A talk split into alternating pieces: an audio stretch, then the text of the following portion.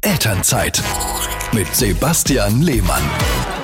Die Mutter meiner Freundin Katharina ruft aus ihrer Heimatstadt Mainz an.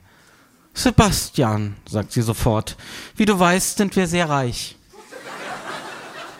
Ich weiß es, aber ich spüre es im Alltag gar nicht.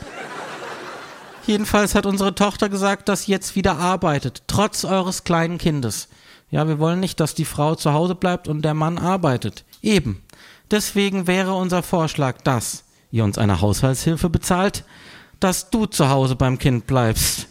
Was du da Arbeit nennst, diese lustigen Geschichten, das kann ja mal die nächsten fünf bis zwanzig Jahre pausieren. Und das bisschen Kochen, Putzen, Waschen, Bügeln und Kindergeburtstag organisieren, bekommst du ja nebenher hin. Und was ist mit meiner Rente? Care-Arbeit ist unbezahlt. Da kommt unser Reichtum ins Spiel. Wir würden dir dafür 25 Euro bezahlen. Okay, das ist ja als Stundenlohn nicht so schlecht. Stundenlohn? Pro Woche. Das finde ich wirklich unfair. Unfair.